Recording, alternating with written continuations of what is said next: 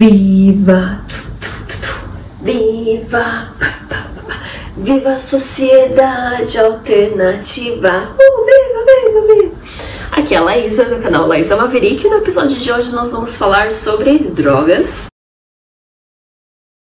Falar sobre os artistas brasileiros e também internacional que experimentaram e foram influenciados pelos psicodélicos. Mas antes de começar, eu quero ler essa frase aqui do Bill Hicks, que ele fala: Veja, eu acho que as drogas fizeram algumas coisas boas para nós. Eu realmente acho. E se você acredita, e se você não acredita que as drogas têm feito coisas boas para nós, faça meu favor. Vá para casa essa noite, pegue todos os seus álbuns, todas as suas fitas e todos os seus CDs e bota fogo em tudo. Porque se você quer saber, os músicos que fizeram todas aquelas músicas excelentes que aprimoraram as suas vidas ao longo desses anos, eles estavam drogados. então, vou falar de alguns artistas brasileiros aqui que eu sei. É... E mais, mais, acho que principalmente dos internacionais, mas eu queria que vocês também, sim, desde que eu não consegui pesquisar, né? Se vocês puderem comentar aqui embaixo quem vocês sabem que experimentou, eu vou ficar muito grata. Mas vamos começar pela Rita Lee. Rita Lee. Venha me beijar. Você vampiro. Ai, gente, que delícia. E tem uma entrevista é, dela com o Pedro Bial que, que ele, ele fala: Ah, eu quero falar com você sobre drogas. É, mais especificamente falar do LSD. Aí ela fala: Ah, eu achei que você ia falar sobre açúcar, sobre álcool, sobre nicotina. Ha! Toma essa, Pedro Bial. É... Não foi o Pedro Bial, acho que foi, não sei. E uh, a Rita Lee, ela tem uma história dela que ela, é, se vocês não sabem, o ácido é um líquido, né, que dá para você colocar, e ela colocou o ácido nas miçangas que ela tinha, porque ela não tinha onde colocar, não tinha como viajar, né, com aquele líquido, e ela colocou numas miçangas e ela viajou. E não sei se é como foi a história direito, se ela foi parada pela alfândega, foi alguma coisa assim. Mas é a Rita Lee, né, a nossa artista linda, maravilhosa, ela fazia uso dos psicodélicos. E também o nosso louco Raul Seixas. É, como é que ele fala? Eu prefiro ser a metamorfose ambulante do que ter aquela velha opinião formada sobre tudo. Do que ter aquela velha opinião formada sobre tudo. Sobre o que é o amor, sobre o que eu nem sei quem sou. E uh, pegando rabeira aqui no Raul Seixas, o Paulo Coelho, gente. E eu lembro que eu lia, naquela época eu era tão inocente que eu li todos os livros do Paulo Coelho. Em nenhum momento eu pensei, gente, esse cara tá numa brisa louca para escrever essas, histórias. E eu li todos os livros dele e eu lembro que no fundo da, da minha cabeça eu pensava, ai, ah, eu queria tanto que isso tudo fosse verdade, sabe? E no fundo foi verdade, obviamente que foi verdade. A, imaginação dele com aqueles psicodélicos loucos que levava ele, e, e não sei se vocês sabem, obviamente vocês sabem, né? O Alquimista. Tem muita gente que aqui nos Estados Unidos que fala, ah, qual é o seu livro favorito? Você fala, ah, O Alquimista, do Paulo Coelho, né? Que lindo, maravilhoso. E também tem a história da monja Coen, que uh, ela foi presa, na verdade, é, essa foi presa de verdade. Ela foi presa porque ela é, portava, né, LSD e ela estava carregando, acho que ela foi parada pela alfândega e ela tem a história do LSD.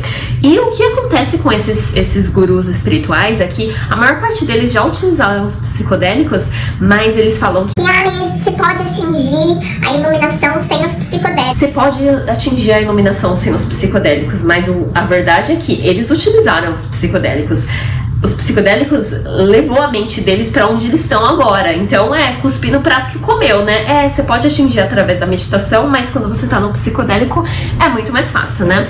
Mas vamos lá para a lista internacional.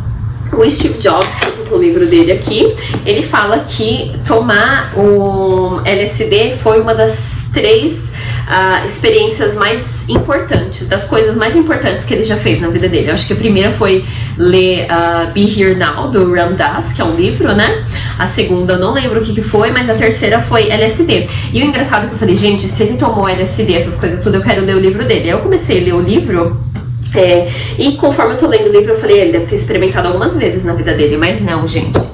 Ele tá aqui falando e tem uma parte que ele fala que uh, ele fumava maconha direto né? Ele era um stoner, que eles chamam aqui. E não só maconha, mas ele usava o LSD frequentemente. Então não é como se ah, ele experimentou uma vez na vida dele foi só aquilo. Ele, ele, ele se beneficiava dessa substância direto, né? E a outra pessoa foi o Bill Gates. Ele não fala muito abertamente, mas tem uma entrevista dele para Playboy nos anos 90 que ele fala do uso dele de psicodélicos. Uh, outra pessoa que a gente sabe também é o John Lennon, né? O Sam Harris, eu não sei se vocês conhecem, eu acho que ele é um cientista, mas ele fala muito do uso de psicodélicos, ele defende, apesar dele ser ateísta e tudo, é, ele defende o uso dos psicodélicos. O nosso autor, lindo, maravilhoso, Stephen King, o Paul McCartney, o Joe Rogan, Aí aqui nos Estados Unidos é muita, muita, muita, muita gente que, que foi influenciada. É, mas eu não quero que esse vídeo fique muito comprido e é isso. Eu só queria que, que a gente, uh, que eu acho que a gente esqueceu ou às vezes a gente até não sabe, né? Que essas pessoas importantes, é, principalmente para criatividade, os psicodélicos, assim, é, eu, é, principalmente no LSD, eu já tive insight de uma uma obra de arte pronta, assim, a ideia pronta na minha frente, ó, pinta isso. É, e é interessante porque eu, o que eu ganhei através dos psicodélicos foi a ideia completa, não só uma imagem de uma obra de arte, de eu gosto, eu gosto de desenhar e pintar. Eu ganhei uh, dos psicodélicos a ideia inteira. Então é como se tivesse uma nuvem assim acima da gente que estivesse flutuando. É, gente, esqueci de falar do Pink Floyd. Como é que eu esqueço do Pink Floyd? é, que eles foram altamente influenciados pela, pelos psicodélicos. Mas enfim, é como se essas ideias estivessem tudo flutuando assim em outro level da nossa mente e a nossa mente só tem a capacidade de chegar aqui nesse level, nesses mesmos pensamentos que a gente tem todo dia.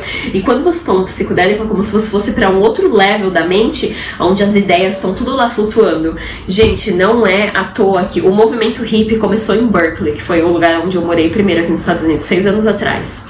E foi onde o movimento hippie surgiu, onde foi inventado os psicodélicos, o Sacha Shugin é, em Salsalito, ele tinha um laboratório no quintal da, da casa dele. Ele que inventou o MDMA, ele também inventou o 5-MeO, o DMT, ele inventou várias substâncias, ele tem até um livro que é praticamente um, é, é, um manual de como fazer droga, drogas psicodélicas. E uh, não só ele, teve o Alan Watts também, é, o Terence McKenna, ele também morava lá é, na, na Bay Area, né, que a gente chama aqui na Califórnia. É, e o movimento hippie tá bem onde o movimento hippie começou é bem bem bem próximo do, do Vale do Silício onde surgiu todas as tecnologias é, é, do Steve Jobs do Bill Gates. Então assim não é uma coincidência que o lugar no mundo onde eles estavam experimentando mais psicodélicos onde teve o boom né, dos psicodélicos nos anos 60 é, coincidentemente é onde teve a, a evolução tecnológica de computadores sabe? Só iluminando aí essa parte para vocês, ainda que tenham um pouquinho da mente fechada, para abrir a sua mente para os psicodélicos e principalmente se você quer é, trabalha criando, sabe, com criação é, no lado artístico, os psicodélicos podem assim ajudar é, tremendamente, sabe? Eu não eu não posso falar que é a minha opinião também, né? Eu tenho um canal que fala basicamente só sobre psicodélicos. Mas é isso, eu não quero que esse, que esse vídeo fique longo. É, se vocês gostaram disso daqui, compartilha com seus amigos é, e dá uma curtida aqui embaixo. E até o próximo. Um beijo grande, muito obrigada pela sua atenção. Tchau, tchau.